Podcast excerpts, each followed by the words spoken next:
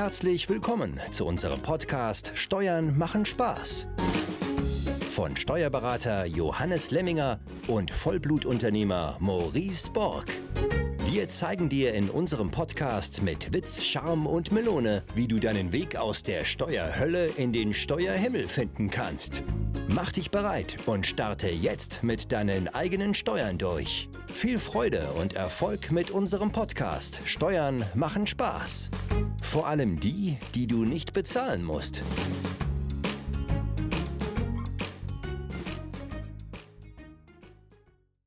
Herzlich willkommen in einer neuen Folge des Podcasts Steuern machen Spaß. Heute zu einem Thema, die drei Lebensphasen einer Immobilie im Privatbereich, ähm, wo ich mich erstmal selbst gerade hinterfragt habe, welche Lebensphasen gibt es denn da überhaupt? Ich habe ja insgesamt fünf Eigentumswohnungen im, Privat, äh, im Privatbereich gekauft und werde jetzt zukünftig äh, auch im im GmbH-Bereich welche kaufen, aber das ist ein anderes Thema. Wir wollen heute mal über die drei Lebensphasen sprechen und auch über die unterschiedlichen steuerlichen Möglichkeiten mit diesen Lebensphasen. Und Johannes hat gerade schon geprollt hier im Vorgespräch, dass er von 6,5 Prozent per Anno, also rechnen wir mal 10, 65 Prozent auf 350 Prozent kommen kann auf das eingesetzte Eigenkapital. Und da bin ich natürlich ganz hellhörig geworden und bin gespannt, was die Folge heute bringen wird. Ja, da hast du ja gleich mal ein Brett vorgelegt mit dieser Ankündigung. Ähm, aber ja, ein spannendes Thema und äh, es erfordert mit Sicherheit jetzt auch etwas Konzentration. Einmal von unserer Seite, aber natürlich auch von Hörerseite. Äh, und ganz am Schluss äh, wird dann auch die Rechnung dargestellt, wie ich von jährlich 6,5 Prozent Eigenkapitalrendite auf die ein und dieselbe Immobilie nachher auf zehn Jahre in der Summe bei über 350 Prozent lande. Also auch das ist der, gerade in diesem Thema das Spannende, dass wir da von der ein und derselben Immobilie sprechen. Ähm, und dieser Fall ist nicht unrealistisch, sondern wirklich äh, ein realistischer Fall. Natürlich weichen nachher gewisse Faktoren ab, ähm, aber so ist er jetzt einfach mal dargestellt und da bin ich jetzt wirklich sehr gespannt auf diese Immobilienfolge. Mhm. Lass uns doch erst noch mal überhaupt darauf eingehen, ähm, auf das Wort Lebensphasen einer Immobilie. Ich weiß gar nicht, ähm, ob das so klar ist. Ja, ich finde das immer dieser Begriff Lebensphase, da wird die Immobilie so richtig vermenschlicht, weil wir kennen es ja von uns selber. Ja, als Mensch äh, macht man auch verschiedene Lebensphasen durch.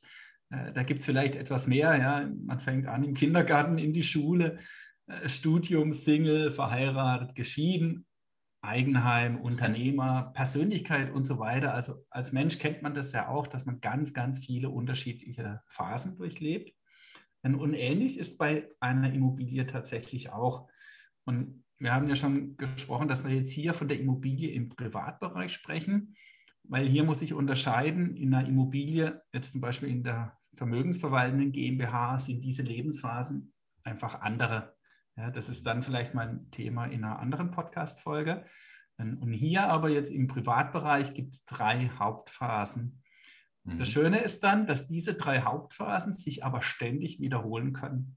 Also das ist dann immer ein fortlaufender Kreislauf. Und die Phase 1, die einfachste, da geht es um den Kauf deiner Immobilie. Die Phase 2 wäre dann die Renovierung bzw. Instandhaltung deiner Immobilie. Auch, ja, vielleicht auch Verbesserung. Es muss nicht immer eine Renovierung sein, sondern die Immobilie wird einfach aufgewertet. Phase 3 wäre dann nach Ende der zehn Jahre, das hat ja mit der Spekulationsfrist zu tun, dass ich nach zehn Jahren steuerfrei im Privatbereich verkaufen darf. Da kommt es dann zur Umschichtung beziehungsweise zum Verkauf dieser Immobilie. Und das sind die drei Hauptphasen. Mhm. Und zu diesen drei Phasen gibt es jetzt jeweils Möglichkeiten, wie ich sie optimal nutzen kann oder wie? Ja, also das ist jetzt ganz entscheidend, weil du, du kannst dir natürlich im Vorfeld ganz viele Gedanken machen über einen Immobilienkauf. Wir haben ja in einer Folge schon angesprochen, wie wichtig es am Anfang schon ist, dass du deinen Exit kennst. ja, ähm, weil das steuert nachher auch deine äh, optimierte Phase steuerlich und im Vermögen. Ähm, und hier gehen wir noch einen Schritt weiter, dass es natürlich noch besser wäre, wenn du im Kaufzeitpunkt, also letztendlich schon vor dem Kauf deiner Immobilie, weißt, wie sich diese drei Phasen oder Phase 2 und Phase 3 dann verhalten könnten. Letztendlich in der Praxis kann das natürlich nochmal variieren, weil immer Unbekannte dazukommen, die ich einfach nicht kalkulieren kann. Aber würde alles normal laufen, dann habe ich wirklich vor dem Kauf schon kalkuliert alle drei Phasen. Mhm. Und, und das ist deshalb so wichtig, weil ich dann absolut steuerlich optimieren kann. Und das zündet natürlich den Turbo für mein Immobilienvermögen. Okay, dann lass uns doch jetzt mal in die einzelnen Phasen gehen und wir fangen mit Phase 2 an. Nein, Spaß mit Phase 1. Oder gleich mit Phase 3. ja, äh, also ganz wichtig auch im Vorfeld nochmal und, und es zeigt dieses Beispiel, gerade bei Immobilien hört man ja immer wieder den Begriff passive Einnahmen oder passives Einkommen. Ähm, und ich glaube, wenn man diese Folge sich anhört, dann versteht man plötzlich, dass es alles andere als passiv ist bei Immobilien, weil da schon viele Ideen und Gedanken im Vorfeld dazugehören. Äh, mal ganz unabhängig davon, dass es hier ja nur erst die Gedanken sind und ich es ja nachher auch noch umsetzen muss. Also da muss ich sehr viel aktiv werden und habe nachher den Vorteil in meiner Rendite. Aber letztendlich ist es für mich alles andere als passiv. Also auch hier nochmal ähm, wirklich aufpassen, äh, wenn man das einfach so immer mitbekommt. Ja, mit Immobilien habe ich halt irgendwann passive Einnahmen. Ja, äh, sehe ich nicht ganz so. Also da muss schon sehr viel aktiv getan werden. Na dann ähm, wollen wir mal hören hier in Phase 1, was da zu tun ist. So, genau, also ganz wichtig, ja, ähm, dass man diese drei Phasen zumindest mal gehört hat, weil natürlich ist immer von der Einzelfallimmobilie abhängig, ob jede Phase so auch äh, ausgekostet werden kann. Ähm, aber letztendlich, wenn das Kind in den Brunnen gefallen ist, ja, dann, dann bekomme ich es, ja, in der Regel bekomme ich es noch raus, aber halt immer mit einem steuerlichen Schaden. Und den wollen wir hier einfach verhindern. Also deswegen äh, erweitern wir unseren ja, äh, bekannten Spruch, dass man im Kauf schon die Exit-Strategie kennen sollte. Auch noch da, äh, dass man einfach auch diese drei Lebensphasen äh, vorher schon plant äh, und, und, kennen sollte. Und, und beim Kauf äh, ganz wichtige Unterscheidung. Ja, und gerade wenn man sich am Anfang mit Immobilien beschäftigt, äh, dann ist es nicht so allgegenwärtig, dass ich bei der Immobilie zwei unterschiedliche Rechnungen habe. Ja, ich habe einmal die Steuerrechnung und auf der anderen Seite, ganz wichtig, die Geldrechnung bzw. die Liquidität meiner Immobilie. Ja, und, und das muss jedem Immobilieninvestor am Anfang auch klar sein. Und diese beiden Rechnungen unterscheiden sich hauptsächlich darin, dass ich bei der Steuerrechnung eine Abschreibung auf die Immobilie habe, ja, die sich liquiditätswirksam gar nicht auswirkt. Und bei der Geldrechnung habe ich dafür eine Tilgung, die sich steuerrechtlich nicht auswirkt, aber natürlich in meiner Liquidität, weil die Tilgung ja jeden Monat äh, an die Bank oder sonst irgendwohin äh, abfließt. Mhm. Und in unserem Beispiel, ja, um gleich auf unser Beispiel zu kommen, und dieses Beispiel ziehen wir jetzt durch alle Phasen durch und machen dann am Schluss eine Gesamtrechnung ja, äh, der Rendite. In unserem Beispiel äh, wäre jetzt diese Immobilie, ich gehe jetzt einfach mal nur von dem Gebäudewert aus. Ja, auch wegen der Abschreibung, weil die Abschreibung bezieht sich ja auch nur auf den Gebäudewert. Ähm, und so ist das Beispiel dargestellt. Natürlich habe ich in der Praxis hier noch einen Grund und Boden, den ich jetzt hier aber für die Berechnung einfach mal außen vor lasse. Ja, also wir haben dann eine Anschaffungskosten in diesem Fall von 200.000 Euro wir hätten Nebenkosten klassisch 10 Prozent, 20.000 Euro. Und wir sagen jetzt, okay, von diesen 220.000 Euro, 10 Prozent davon nutzen wir Eigenkapital und die Nebenkosten auch komplett mit Eigenkapital. Das heißt, 40.000 Euro setzen wir von diesen 220.000 Eigenkapital ein, brauchen also 180.000 Euro Darlehen von der lieben Bank. Und jetzt hier auch gleich eine Besonderheit, die in diesem Beispiel so auch durchgeführt wird, dass wir innerhalb der nächsten zehn Jahre hier keine Tilgung machen. mit einer fremden Bank heute auch gar nicht mehr so einfach. Da brauche ich schon eine sehr gute Bonität, dass ich sage, okay, ich mache hier ein Darlehen auf zehn Jahre, 180.000 Euro endfällig äh, und, und dann zahle ich das Darlehen in einem Betrag zurück. Hier gestalten wir es aber auch so, weil, das nehme ich jetzt auch mal vorweg, nach zehn Jahren diese Immobilie auch verkauft wird. Mhm. Nur hier ähm, einfach gleich zur Klarstellung, dass man sich nachher nicht wundert, ja, wo ist denn jetzt die Tilgung? Also wir haben keine. also zumindest mal in den ersten zehn Jahren nicht. Ja, okay. So, jetzt habe ich in dem Beispiel mal eine realistische Miete von 7000 Euro angenommen. Äh, Zinsen relativ hoch, auch äh, dem Umstand geschuldet, dass wir hier auf zehn Jahre äh, keine Tilgung bezahlen, dafür aber 3% laufende Zinsen bezahlen. Äh, das wären dann 5400 Euro und Abschreibung 2%, jetzt auf die Anschaffungskosten nur gerechnet. Die Nebenkosten habe ich jetzt hier einfach mal weggelassen. Ja, deswegen könnte man da jetzt ein bisschen Grund und Boden spekulieren. Ähm, aber Abschreibung da einfach halb, halber 2% auf 200.000 Euro wären 4.000 Euro. Dann habe ich eine Steuerrechnung, 7.000 Euro Mieteinnahme, 5.400 Euro Zinsen dagegen und 4.000 Euro Abschreibung dagegen bekomme ich ein steuerliches Ergebnis von 2400 Euro minus.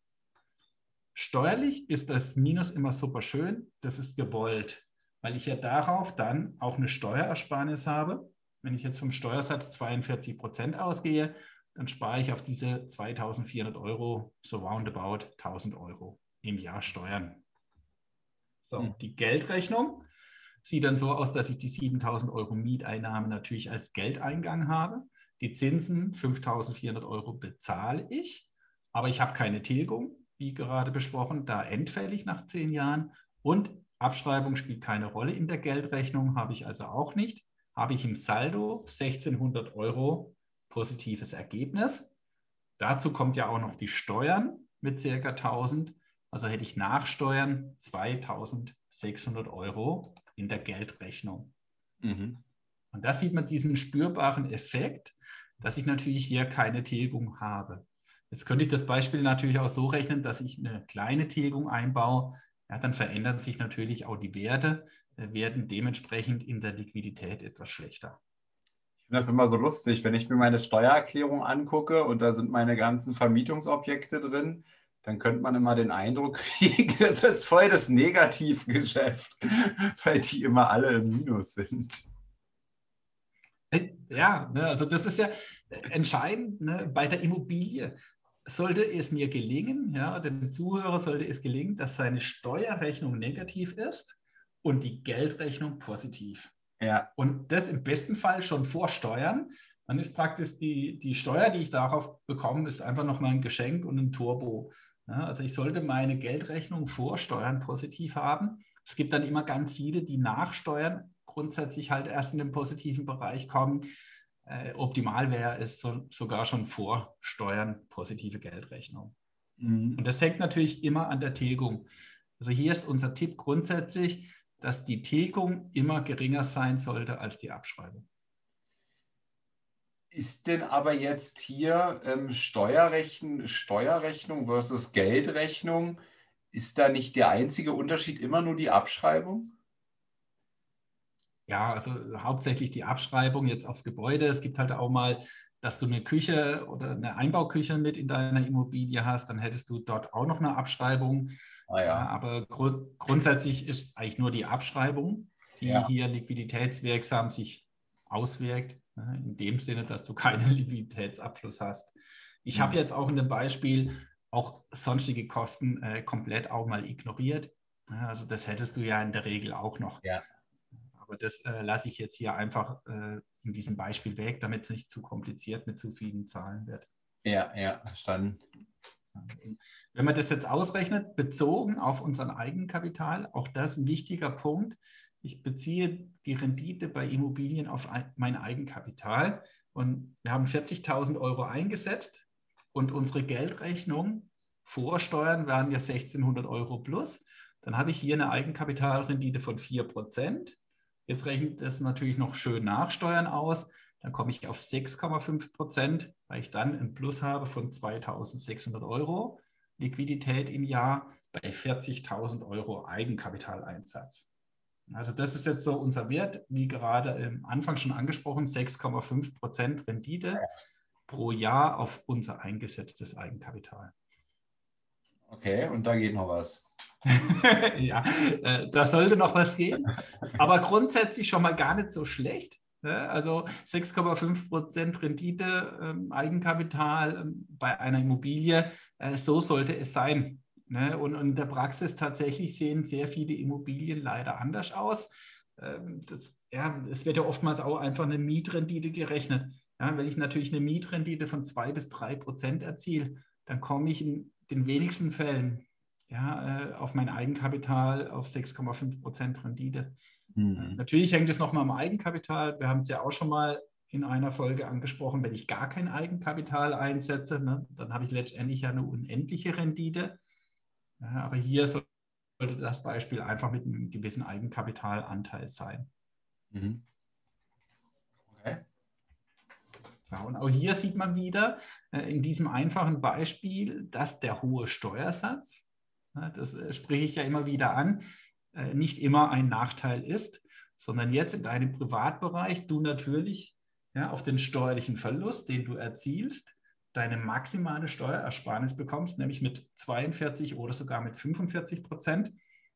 Was du sonst jetzt in der Immobilien GmbH als Beispiel mit 15 Prozent natürlich nicht hast oder auch in der normalen GmbH, wo du vielleicht circa bei 30 Prozent liegst oder aber wenn du halt weniger verdienst.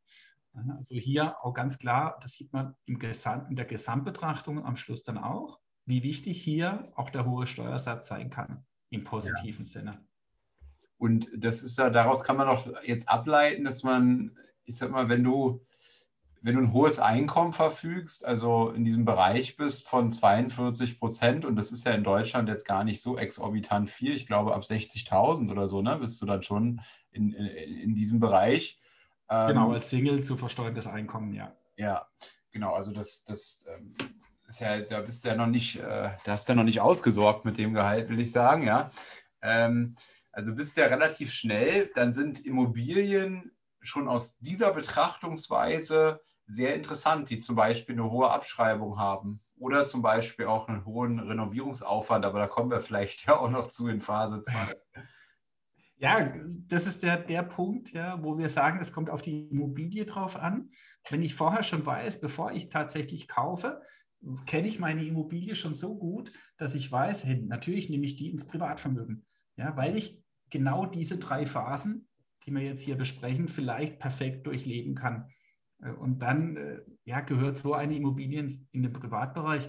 Und wenn du dir vorher vielleicht nicht diese ausführlichen Gedanken machst, äh, dann kaufst du diese Immobilie in, in deiner vermögensverwaltenden GmbH und das wäre dann steuerlich im Prinzip halt total daneben und richtig falsch. Und, und dann kriegst du, ja, also du änderst das ja jetzt nicht mehr. Ja, also da, wo du eigentlich die Immobilie am Anfang kaufst, da bleibt sie in der Regel ja auch. Mhm. Gibt Ausnahmen, aber dann oftmals mit äh, großen steuerlichen Nachteilen und Konsequenzen. Mhm. Okay, und jetzt äh, hast du die, dieselbe Immobilie jetzt nochmal in einer, einer Rechnung gepackt in die Phase 2 oder wie? Genau, also wir haben jetzt die Immobilie unterstellt, wir hatten die jetzt 2009, haben wir diese Immobilie gekauft. Mhm. Ich wusste vorher schon, okay, da gibt es gewisse Renovierung. Ähm, jetzt weiß ich auch, dass Renovierung innerhalb von drei Jahren, ne, diese 15-Prozent-Regel, die muss ich im Hinterkopf haben, dass ich die beachte. Bei unserer schönen Beispielsimmobilie habe ich das beachtet und weiß, okay, ich renoviere erst nach dem, nach dem Ablauf von diesen drei Jahren. Und ich kenne auch die andere Regelung, dass ich Renovierung dann auf zwei bis fünf Jahre verteilen darf. Auch das wird in unserem Beispiel jetzt so eingesetzt. Und ein anderer Punkt noch, der auch sehr wichtig ist, Renovierungen werden meistens, ja, äh, das ist auch sinnvoll, mit Eigenkapital finanziert. Ja, also je nach Größenordnung, es kann natürlich auch mal Größenordnungen geben, wo die Renovierung so äh, in mein Geld eingreift, dass ich hier einen Kredit brauche. Ist natürlich theoretisch auch möglich, aber die Bank sieht es in der Regel ja auch nicht gerne, wenn sie bei Immobilien hier äh, Renovierungen finanziert. Deswegen auch hier in meinem Beispiel wird es die Renovierung jetzt komplett aus Eigenkapital gezogen. Okay. Und wir nehmen jetzt einfach mal an, es werden 40.000 Euro, die renoviert werden nach Ablauf der drei Jahre. Und, und das sieht man ja auch schon, diese 40.000 Euro wären innerhalb der 15 Prozent, wenn ich jetzt die 200.000 als Ausgangsbasis nehme, wäre ich ja bei 15 Prozent bei 30.000 Euro. Das heißt, ich wäre auch drüber und hätte dann nicht den Vorteil, dass ich hier Sofortaufwand habe, sondern müsste es ja dann aktivieren. Deswegen warten wir in unserem Beispiel diese drei Jahre auch ab. Ich bezahle diese 40.000 aus Eigenmittel, nehme also kein Darlehen auf und ich entscheide mich, dass ich diese 40.000 auf vier Jahre verteile. Mhm. In diesem Beispiel. Ganz, vielleicht mal ein ganz kleiner Einwurf, ne? nicht, dass das zu, zu einfach manchmal erscheint, weil mich hat ja diese 15%-Regelung ähm, fast mal erwischt, weil wir haben jetzt in deinem Beispiel einfach gesagt, das hast du ja auch betont, ich will es nur noch mal betonen, ja, ähm, 200.000 Euro sind der, sind der Anteil vom Kaufpreis, der auf Gebäude entfällt. Ne? Also es ist nicht der Kaufpreis, der gesamte Kaufpreis, weil bei mir war das ja mal bei einer Wohnung hier in Berlin, dass eben von 200.000 Euro Kaufpreis ähm, ich sag mal, ähm, 80 Prozent auf Grund und Boden genommen wurden und dann hatte ich irgendwie 40.000 auf Gebäude, ja. Und da sieht man schon, da bricht man dann schnell die 15 Prozent Regelung. Aber jetzt ja auch in deinem Beispiel hier ähm, hast du hast du ja selbst hier auch mit den 15 Prozent, äh, die, die ja bei 30.000 gelegen hätten, ähm, auch mit deinen 40.000 Renovierungskosten diese Regelung gebrochen. Deswegen die Renovierung erst nach drei Jahren dann hier auch sinnvoll. Ja, und natürlich immer auch wieder vom Einzelfall abhängig, äh, geht es überhaupt, ja, dass ich Renovierung äh, noch drei Jahre äh, lang warte. Ähm, aber das ist halt immer im Einzelfall entscheidend. Ja, ich glaube, das beste Beispiel, wenn es halt im Dach reinregnet, ja, dann werde ich kaum drei Jahre warten können. Ja, aber wenn ich halt drei Jahre warten kann, dann ist das immer zu empfehlen, weil dann habe ich überhaupt keinen Berührungspunkt hier mit dieser 15%-Regel. Weil dann bin ich ja. raus. Ja, und, und, und, dann kann ich auch für 60.000, ich kann für 80.000 renovieren. Ja, also alles möglich. In unserem Beispiel sagen wir jetzt einfach mal 40.000 und wir unterstellen, dass es mir gelingt, ja, mit 40.000 Euro die Immobilie auch so aufzuwerten.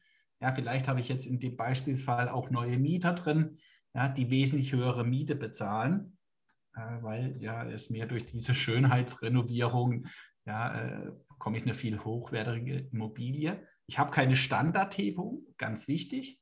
Das habe ich auch steuerlich, äh, kann ich das meistens umschiffen, weil eine Standardhebung einer Immobilie habe ich die gleiche Herausforderung wie mit der 15%-Regelung, dass es dann zu aktivieren ist. Aber das soll jetzt nur am Rande äh, kurz erwähnt werden. Äh, das wird dann auch mal eine eigene Podcast-Folge. Also hier habe ich kein Problem mit dieser Renovierung und es gelingt mir tatsächlich, meine Miete von 7.000 auf 12.000 Euro im Jahr zu erhöhen. Okay. So, rechne ich, so rechne ich das Beispiel weiter. Meine Zinsen sind ja unverändert mit 5.400 Euro pro Jahr. Meine Abschreibung auch mit 4.000 Euro. Und jetzt kommt aber hinzu, dass ich natürlich in der Steuerrechnung einen Renovierungsaufwand von 10.000 Euro habe. Das lasse ich jetzt nicht wundern, in der Geldrechnung komplett weg. Der eine oder andere wird sich jetzt wundern, ja, aber in der Geldrechnung habe ich ja eigentlich minus 40.000, weil ich es ja aus dem Eigenkapital finanziere. Für meine Berechnung äh, zeige ich gleich, warum das keine Rolle spielt und ich es weglassen kann. Aber jetzt in der Steuerrechnung komme ich hier auf ein Ergebnis 7.400 Euro minus. Es hat sich praktisch die Miete erhöht, aber mein Renovierungsaufwand natürlich mit 10.000 Euro im Jahr äh, wesentlich mehr erhöht als die Miete. In der Geldrechnung hat sich die Miete ebenfalls erhöht auf 12.000 Euro und meine Zinsen sind gleich geblieben. Ich habe also eine Geldrechnung im Jahr von 6.600 Euro plus. Also man sieht hier im Vergleich zum Ausgangsfall erhöhe ich beide Ergebnisse in die gewollte Richtung.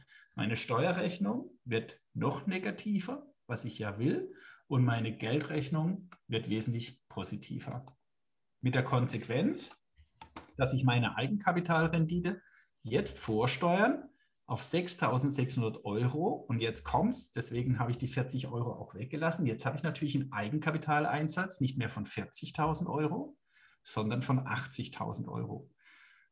Das schmälert natürlich meine Eigenkapitalrendite, aber sie beträgt trotzdem 8,25 Prozent und nach Steuern habe ich sogar 12,125 Prozent auf mein eingesetztes Eigenkapital.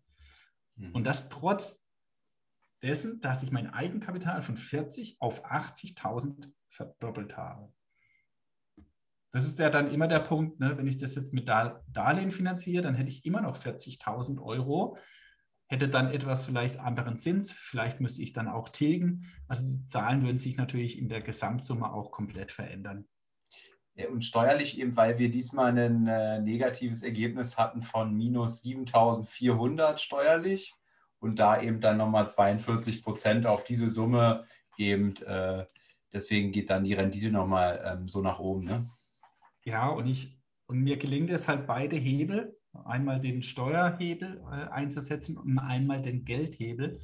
Ich habe einen höheren Cashflow und ich habe ein höheres negatives steuerliches Ergebnis. Und, und das sind die zwei Bereiche. Ne? Also für manch einen ja, ist das ein alter Hut, aber für viele ist das ganz neu. Äh, dass ich halt zwei Rechnungen im Auge behalten sollte. Und ja, das muss man auch mal erst begreifen, dass die Steuerrechnung, je negativer, desto besser, wenn es mir natürlich gelingt, die Geldrechnung positiv zu halten. Also mir bringt ja auch ein großes steuerliches Negativ nachher nicht viel, wenn ich in der Geldrechnung auch negativ bin. Also da muss wirklich das eine Vorzeichen Minus sein, das andere Plus. Äh, dann bin ich hier im optimalen Bereich. Mhm. Und wie gerade in Phase 1 schon angesprochen, hier merkt, macht sich natürlich dieser hohe Steuersatz noch mehr bemerkbar, weil du jetzt diese 42 oder 45 Prozent natürlich auf noch ein höheres negatives Ergebnis sparen kannst. Mhm. Und diese, diese Verteilung jetzt, wir haben jetzt die 40.000 Renovierungsaufwand, haben wir verteilt ähm, über vier Jahre. Ähm, wenn ich zum Beispiel in diesem Jahr sagen wir, 200.000 Euro verdient hätte, ähm, hätte ich auch die gesamten 40 hier Geld machen können, ne? weil ich sozusagen ähm, darauf auch 42 Prozent wiederbekommen hätte. Ja, also das hängt dann von deinem sonstigen halt zu versteuerten Einkommen ab. Nur, dass man hier drauf achtet, ähm, und da passieren oftmals leider viele Fehler. Äh, dass ich vielleicht halt, ja, so wie vorhin dein Beispiel war, du hast gerade 60.000 zu versteuerndes oder 70.000, noch besseres Beispiel, zu versteuerndes Einkommen und jetzt ziehst du volle 40.000 Euro ab, dann verlierst du natürlich im Steuersatz Geld, weil du plötzlich ja nur 30.000 zu versteuerndes Einkommen hast und das heißt, du sparst halt nicht nur diese komplette 42, sondern halt viel weniger. Ja, ja also daher so die Verteilung. Da, da ist dann immer die Verteilung so wichtig. Ja, und, und die kriege ich dann über diese Verschiebung, kann ich das genau ausrechnen, wenn ich natürlich, ich sage mal in Anführungszeichen, mein zukünftiges zu versteuerndes Einkommen auch gut abschätzen kann. Äh, das weiß man ja auch nicht immer, gerade wenn man selbstständig ist und sehr schwankende Ergebnisse hat. Äh, dann kann das natürlich auch mal nach hinten losgehen. Vielleicht habe ich dann in einem Jahr wirklich äh, ein negatives Ergebnis und habe noch Aufwand zu verteilen. Dann ist das natürlich doof, aber kann man in der Regel sehr gut abschätzen. Okay, also auch wichtig ist halt, ja. Genau, also wichtig ist einfach, dass man daran denkt, ähm, weil du kannst natürlich, so wie du jetzt gesagt hast, in einem Jahr 40.000 abziehen, weil du weißt, du hast vielleicht im nächsten Jahr sowieso eine negative oder viel niedrigere Einkünfte. Ja, dann ist es natürlich äh, ratsam, die 40.000 sofort abzuziehen. Und man kann es ja auch steuern, dass ich vielleicht in den kommenden Jahren, obwohl meine Immobilie vielleicht dann einen Überschuss macht, ich trotzdem nichts versteuern muss im Extremfall. Äh, wie meinst du das? Das sind dann die Spiele. Das also, sind dann die Spiele. Ja, also wenn du halt in der Summe ein negatives äh, Einkommen hättest oder halt kein steuerpflichtiges Einkommen, kann ja auch mal passieren, ja, weil du halt gewisse Dinge weißt vorher, negatives Einkommen jetzt aus deiner Selbstständigkeit kommt ah, ja. oder aus irgendwelchen Beteiligungen, auch das gibt es ja. Oder man nimmt jetzt den, den klassischen Fall, ja, dass ich eine Photovoltaikanlage kaufe äh, und, und da äh, hohe Verluste am Anfang habe. Ja, also es gibt ja Möglichkeiten, dass dein Gehalt äh, sich nicht immer linear entwickelt, sondern halt auch mal sehr schwankt. Okay. Und jetzt gehen wir in Phase 3, oder schon?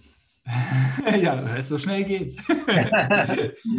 so, und, und, Phase 3 ganz entscheidend, weil auch diese vergessen einfach immer viele, weil man beim Verkauf, also Phase 3 geht es jetzt in erster Linie um den Verkauf. Und auch hier, wir haben schon oft angesprochen, beim Verkauf nicht so engständig denken, dass der Verkauf nur an fremde Dritte wäre, sondern ich kann den Verkauf halt in meinem eigenen Geldkreislauf, ja, wir haben es ja dann mal so schön Blutkreislauf genannt, äh, dementsprechend durchführen. Das heißt, an meinen Ehepartner, wenn ich einen habe, an meine Kinder oder auch an meine Eltern. Ähm, spezieller Fall, Geschwister. Ähm, nur mal kurz erwähnt, Geschwister eignen sich nicht, weil ich hier die Grunderwerbsteuerfreiheit nicht habe. Mhm. Wenn ich äh, auf die Grunderwerbsteuer, ich sag mal, nicht verzichten will, dann kann ich es natürlich auch an Geschwister verkaufen. Aber da wird halt Grunderwerbsteuer fällig. Da habe ich keine Befreiungsvorschrift. Bei Kindern, Eltern, alles in der geraden Linie. Das könnten auch Großeltern sein oder Urgroßeltern. Je nachdem kann ich äh, grunderwerbsteuerfrei verkaufen. Und Sondertatbestand der Ehepartner auch grunderwerbsteuerfrei. Aber natürlich habe ich auch den fremden Dritten, an den ich verkaufen könnte. Oder ich habe sogar eine eigene Stiftung. Auch die könnte ich nutzen, äh, um hier als Käufer beziehungsweise hier meine Immobilie zu verkaufen. Mhm. Und das Schöne ist, dass man nach zehn Jahren, ja, wenn man jetzt so eine Immobilie hat, man hat die erste und zweite Phase wirklich konsequent gelebt, äh, dann kannst du jetzt deine ja, angelegte, deine Steuerstrategie, die du dir selber so entworfen hast, voll ausnutzen, voll auskosten äh, und, und hier das ganze steuerliche Optimum halt rausholen. Und in unserem Beispiel verkaufen wir die Immobilie nach zehn Jahren aus diversen Gründen. Wir haben hier eine Immobilie, die im Wert gestiegen ist. Also in unserem Zahlenbeispiel sage ich jetzt mal von 200.000 auf 400.000 Euro. Also die hätte sich innerhalb von zehn Jahren verdoppelt. Aber natürlich auch durch diese 40.000 Euro Renovierung, die wir ja nach den drei Jahren in die Immobilie gesteckt haben. Also auch da habe ich ja eine Wertsteigerung erzielt so dass jetzt unsere Immobilie 400.000 Euro wert ist. Und jetzt hänge ich an dieser Immobilie. Ja, also auch da kommt es darauf an, was ist das für eine Immobilie? Vielleicht will ich die ja auch loswerden, ja, weil ich nur Ärger damit hatte oder der Mieter doof ist ja, oder aus welchen Gründen auch immer. Ähm, dann kann ich die natürlich, dann nehme ich die Option, dass ich sie vielleicht wirklich fremd verkaufe. Also das heißt, ich biete sie wirklich am Markt an und verkaufe sie an, an irgendeinen Dritten. Oder aber ich hänge an dieser Immobilie und dann nutze ich hier die Gestaltung, in unserem Beispiel, dass ich hier an den Ehepartner verkaufe. Und aber ganz offiziell zum Verkehrswert der Immobilie, der wäre jetzt 400.000 Euro. Auch hier, ich setze Eigenkapital ein, also der Ehepartner bringt jetzt hier 20.000 Euro. Das heißt, der Ehepartner nimmt ein Darlehen von 380.000 Euro auf. Die Miete bleibt unverändert bei 12.000 Euro. Und jetzt habe ich Zinsen von 1,5 Prozent. Ja, der Zinssatz ist jetzt niedriger und habe hier 5.700 Euro Zinsen. Eine Tilgung habe ich erneut nicht, weil ich hier auch wieder endfällig finanziere. Und äh, ich habe jetzt eine Abschreibung, die doppelt so hoch ist. Statt von 200.000 schreibe ich ja jetzt neu von 400.000 Euro ab. Die beträgt also 8.000 Euro. Und da sieht man auch schon, dass es eine Immobilie sein muss, ja, wo es sich steuerlich auch lohnt. Und das ist in dem Fall, wenn ich halt auch eine wesentliche Wertsteigerung in der Immobilie habe, weil ich dann halt dieses AFA-Volumen ausschöpfen kann. Konsequenz, ich habe ein Ergebnis in der Steuerrechnung von 1700 Euro minus, also dein Ehepartner ab dem Jahr. Und in der Geldrechnung habe ich die 12.000 Euro Miete, Zinsen dagegen 5.700, habe ich eine positive Geldrechnung von 6.300 Euro. Die Immobilie gehört jetzt immer noch mir, also meinem Ehepartner, aber in meinem Familienkreis, in meinem Geldkreislauf. Mhm. Ja, und, und, mir ist es jetzt gelungen, weil ich bin jetzt einen Schritt, habe ich übersprungen. Die Immobilie hat ja nach der Renovierung nach den vier Jahren, als ich ja die 10.000 abgesetzt habe, in diesem Jahr hat die Immobilie plötzlich eine positive Steuerrechnung. Wenn wir uns zurückerinnern, ich hatte in der Renovierungsphase 7400 negative Steuerrechnung. Wenn ich jetzt die 10.000 Euro natürlich nicht mehr habe, dann hatte ich in der Zukunft 2.600 Euro positive Steuerrechnung. Das heißt, ich muss plötzlich eine Steuer auf meine Immobilie bezahlen. Das war jetzt die Ausgangsbasis vor dem Verkauf. Und durch den Verkauf an meinen Ehepartner drehe ich das wieder um. Mir gelingt es also wieder, die Steuerrechnung vom Positiven, was ja negativ ist, ins Negative zu drehen, was dann positiv ist. Ja, und ich meine, bei der Summe, ne, 6.300 Euro ähm, aufs Jahr gesehen, ähm, netto, netto zu haben, das sind ja schon mehr als 500 Euro äh, im Monat. Da kann man sich ja jetzt schon überlegen, wie viele Immobilien braucht man jetzt von dem Stile, um sozusagen finanziell frei für sich zu sein. Ja, und, und das ist jetzt natürlich eine, eine schöne, wunderbare Beispielsimmobilie, aber in der Vergangenheit, gerade in den zehn Jahren, äh, tatsächlich realistisch, weil ich halt in vielen Bereichen auch so eine krasse Wertsteigerung habe. Ähm, und, und, das ist halt immer der Punkt. Wenn ich jetzt eine Immobilie hätte, die nach zehn Jahren 220 oder 240.000 Euro wert wäre, also 10 bis 20 Prozent Wertsteigerung, äh, dann brauche ich wahrscheinlich nicht über den Verkauf nachdenken, ja. weil ich da ja gar nicht großartig was äh, ausnutzen kann in, in der Abschreibung. Also deswegen ist es immer so extrem individuell. Äh, das wäre vielleicht eine Immobilie, okay, wo ich sage, hey, die verkaufe ich jetzt äh, wirklich an Dritten, weil äh, sie bringt mir einfach nichts. Ich habe nur Ärger damit. Äh, und das sind dann immer die Punkte. Aber wenn ich, weil ich immer wieder gefragt werde, wann, wann lohnt sich ein Verkauf nach zehn Jahren? Und da ist ganz klar zu sagen, wenn die Wertsteigerung da ist und ich die Immobilie weiterhin behalten will, dann lohnt sich halt der Verkauf an mich selbst. Mhm. Egal, ob das jetzt die Ehefrau ist oder die Kinder oder die Eltern alle Möglichkeiten. Und wenn ich das dann ausrechne, mhm. ja, also äh, komme ich hier auf eine weiter fortführende Rendite beim Ehepartner, die jetzt schon 31,5 Prozent beträgt. Warum 31,5 Prozent? Weil ich ja 6.300 Geldrechnungen Überschuss habe und jetzt habe ich ja nur 20.000 Eigenkapital eingesetzt. Damit ver, verdoppelt sich natürlich hier allein schon meine Rendite, weil ich mein Eigenkapital von der Ausgangsbasis war es ja mal 40.000, durch die Renovierung 80 und jetzt bin ich wieder zurück bei 20 und nach Steuern erhöht sie sich sogar auf 35,07 Prozent. und wenn ich jetzt hier, äh, hier sieht man äh, den Effekt, wenn ich das jetzt einfach mal die Mietrendite nehme, ja, die Mietrendite wird ja bezogen auf meinen Anschaffungspreis von 400.000 und ich habe 12.000 Euro Mieteinnahmen, dann hätte ich hier in diesem Objekt 3% Mietrendite. ja.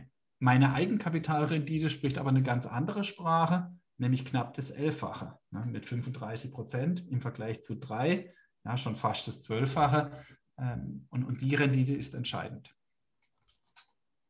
Mhm. Und jetzt musst du mir aber nochmal erklären, wie kamst du auf die angekündigten 350 Prozent? Ja, das war nur ein Joke, damit, immer, damit der Hörer dran bleibt. nee, natürlich nicht. Also jetzt muss ich am Schluss hingehen ja, und kann diesen kompletten Zeitraum dieser zehn Jahre einfach mal äh, aufaddieren. Ja, die Gesamtrendite dieser Immobilie. Und, und da kann ich dann schön gegenüberstellen die drei Phasen. Die drei Phasen, im Optimalfall sind es genau zehn Jahre, weil nach dem zehnten Jahr verkaufe ich. Und dann beginnt praktisch meine Phase wieder von vorne zu laufen. Also dein Ehepartner könnte jetzt genau diese drei Phasen wieder durchleben. Mhm. Ja, also nach drei Jahren wieder renovieren und nach zehn Jahren ja, vielleicht sogar wieder an dich zurückverkaufen. Wenn die Bedingungen genauso sind wie bei, bei, der erste, bei, der ersten, bei dem ersten Lebenszyklus. Ne? Und jetzt gehen wir einfach mal hin.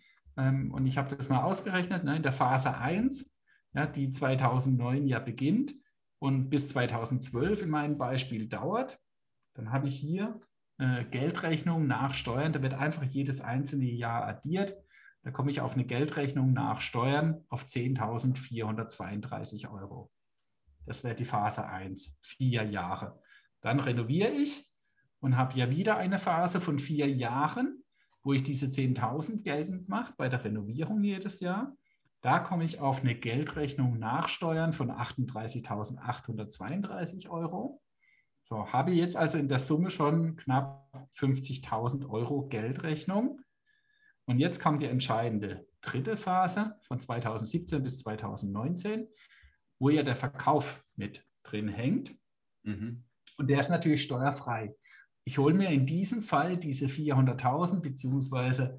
380.000 ja von, von meiner Bank. 20.000 setze ich selber ein. Aber du als Ehemann bekommst 400.000 Euro von deiner Ehefrau. Ja, das fließt wirklich Geld an dich. Der Vorteil, diese 400.000 sind komplett steuerfrei. Du musst hier also keine Steuern bezahlen. Und was machst du mit den 400.000? Jetzt zahlst du natürlich dein Darlehen von damals zurück. Das waren ja 180.000. Die zahlst du jetzt in dem Fall zurück. In der Summe hast du hier aber einen Überschuss gemacht von 231.000 Euro. Und wenn ich jetzt diese drei Phasen zusammenrechne, dann komme ich auf 280.000 Euro Geldrechnung. Und du erinnerst dich, du hast in der Summe 80.000 Euro Eigenkapital eingesetzt, am Anfang die 40.000 Eigenkapital und dann noch 40 für die Renovierung. Also setze ich ins Verhältnis 280.000 zu 80.000 Euro Eigenkapital und dann komme ich auf eine Rendite von 350,35 Prozent auf mein eingesetztes Eigenkapital. Mhm. Aus, Damit haben wir das Rätsel der 350 Prozent gelöst. Aus jetzt im Grunde drei Dingen. Ne? Einmal, dem, einmal der Wertsteigerung, ähm, dann der sozusagen der steuerlichen Absetzbarkeit, hier gerade insbesondere durch, durch Abschreibung und Renovierung und durch ja. Mietsteigerung. Ja, also alle drei Faktoren. Wobei die Mietsteigerung ne, sich ja auch mal negativ auswirkt, weil es dann ja eine Phase gibt vor dem Verkauf, also nach der Renovierung. Und vor dem Verkauf gibt es tatsächlich in meiner Immobilie eine Phase, wo ich einen steuerlichen Überschuss erwirtschafte äh, und, und darauf dann auch Steuern bezahle. Aber das ist die einzige Phase, die in meinen Punkten natürlich dann negativ läuft. Ich habe aber trotzdem noch einen positiven Cashflow, aber natürlich niedriger, weil ich jetzt plötzlich Steuer auf meine jährliche äh, Mietüberschüsse hier bezahlen muss. Mhm. Aber ich finde es ich im Grunde mal ganz interessant, weil es halt viel über dieses Mindset auch ähm, ähm, zeigt, dass, dass, eben die, dass es eben einen Unterschied gibt zwischen ähm, steuerlichem Gewinn oder Verlust und eben dieser Geldrechnung, ähm, weil in der, ich weiß jetzt gar nicht auf, die, auf die Jahre gesehen, aber hier, hier hast du ja steuerlich gesehen in der Immobilie fast jedes Jahr einen Verlust gemacht. Ja, und das ist so entscheidend, was viele halt einfach nicht be, ja, beachten, äh, weil wir haben auch in der Kundschaft viele Fälle, wo ich einen negativen Cashflow habe und eine positive Steuerrechnung. Also gerade so, wie ich es eigentlich nicht will, dass ich äh, steuerlich positiv bin, aber in meiner, ähm, ähm, in, meinem, in meiner Liquidität negativ bin, also meine Geldrechnung negativ ist. Äh, und, und das habe ich halt ganz oft. Und das hängt natürlich an der Tilgung hier haben wir jetzt den optimalen Fall, dass ich hier Tilgung endfällig mache. Ähm, das, das gelingt nicht immer, aber was ich auf jeden Fall beachten sollte, ist, dass meine Tilgung halt nicht so hoch ist. Also wenn ich halt 5% Tilgung im Jahr habe, äh, dann werde ich keinen positiven Cashflow hinbekommen. Mhm. Das ist immer so entscheidend, ja, sich wirklich äh, Gedanken über die Tilgung zu machen. Und da gehört es dazu, und da habe ich ja auch volles Verständnis, auch beim Kunde, wenn der sagt, ja, aber ich will ja meine Immobilie abbezahlt haben. Aber wenn er so einen Lebenszyklus versteht, diese Lebensphase einer Immobilie versteht, dann weiß er, okay, ich habe ja nach zehn Jahren meine Schulden abbezahlt. In, in meinem Fall nehme ich neue Schulden auf. Äh, dieses Beispiel kann ich natürlich auch äh, variieren, denn wir könnten jetzt auch hingehen. Das wird aber dann vom Beispiel einfach zu kompliziert, deswegen habe ich das hier ignoriert dass du natürlich nur 200.000 als Beispiel von der Bank aufnimmst oder sogar nur 180.000, nämlich genau so viel, ja, dass du, also deine Frau nimmt 180.000 Euro auf, damit du das Darlehen zurückbezahlen kannst. und die Differenz, die 220.000, machen wir ein Verkäuferdarlehen. Ja, also diesen Fall haben wir ja schon mal angesprochen. Du mhm. gibst deiner Frau dann ein Darlehen und sie bezahlt Zinsen an dich. Auch hier kannst du ohne Tilgung vereinbaren. Dann wird diese Rechnung natürlich nochmal attraktiver, weil der Zins, der, der bezahlt wird auf diese 220.000, ja bei euch in der Familie bleibt. Aber das habe ich jetzt hier ganz bewusst rausgelassen, weil dann wird es zu kompliziert. Aber da habe ich natürlich Gestaltungsmöglichkeiten. Noch ja. weitere. Ja, ja, ich erinnere mich äh, an das Verkäuferdarlehen. Und ähm, was ist jetzt das Zaster-Fazit? Also einmal ne, sehr spannend zu wissen, dass eine Immobilie diesen Lebenszyklus von zehn Jahren hat und, und dann beginnt er praktisch von vorne. Außer natürlich, ich verkaufe meine Immobilie fremd. Ja, dann habe ich natürlich mit dieser Immobilie keinen neuen Lebenszyklus mehr, keine neue Lebensphase. Aber es ist wichtig zu wissen, dass du diese Lebensphase, ja, die kannst du dreimal, viermal, je nachdem, äh, wie alt du nachher wirst und wann du damit beginnst, durchführen. Und wenn es sich halt lohnt. Ja, aber vielleicht lohnt es sich ja auch in den nächsten zehn Jahren, dann machst du diese Lebensphase wieder. Ja, und, und da muss man einfach diese unglaubliche Zahl für sich reflektieren ja, dass ich mit einer Immobilie, die jetzt nicht Millionen kostet, ja, wir haben hier ein Beispiel 200 oder 400.000, äh, so eine wahnsinnige Eigenkapitalrendite erzielen kann. Äh, wir wollen ja gar nicht die, die Zitrone bis auf den letzten Tropfen jetzt hier auspressen, ja, ähm, aber bitte hier einfach daran zu denken, wie unglaublich Immobilien steuerlich sich gestalten lassen und, und damit natürlich das eigene Vermögen optimieren lässt.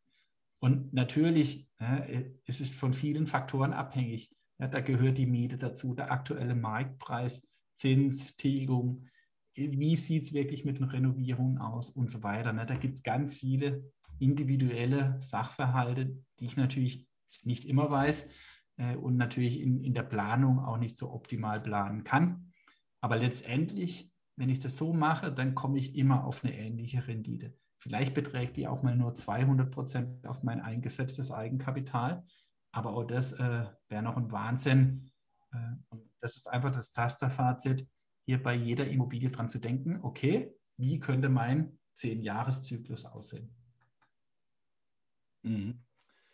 Ja, dann äh, besten Dank, Johannes, an, an, an euch auch. Gerne gebt mal Feedback, wie das heute kam mit den, mit den Tabellen. Also ich habe so, jetzt bimmelt es hier schon. äh, ich, das ist der, der Timer. ich gerade einen Anruf.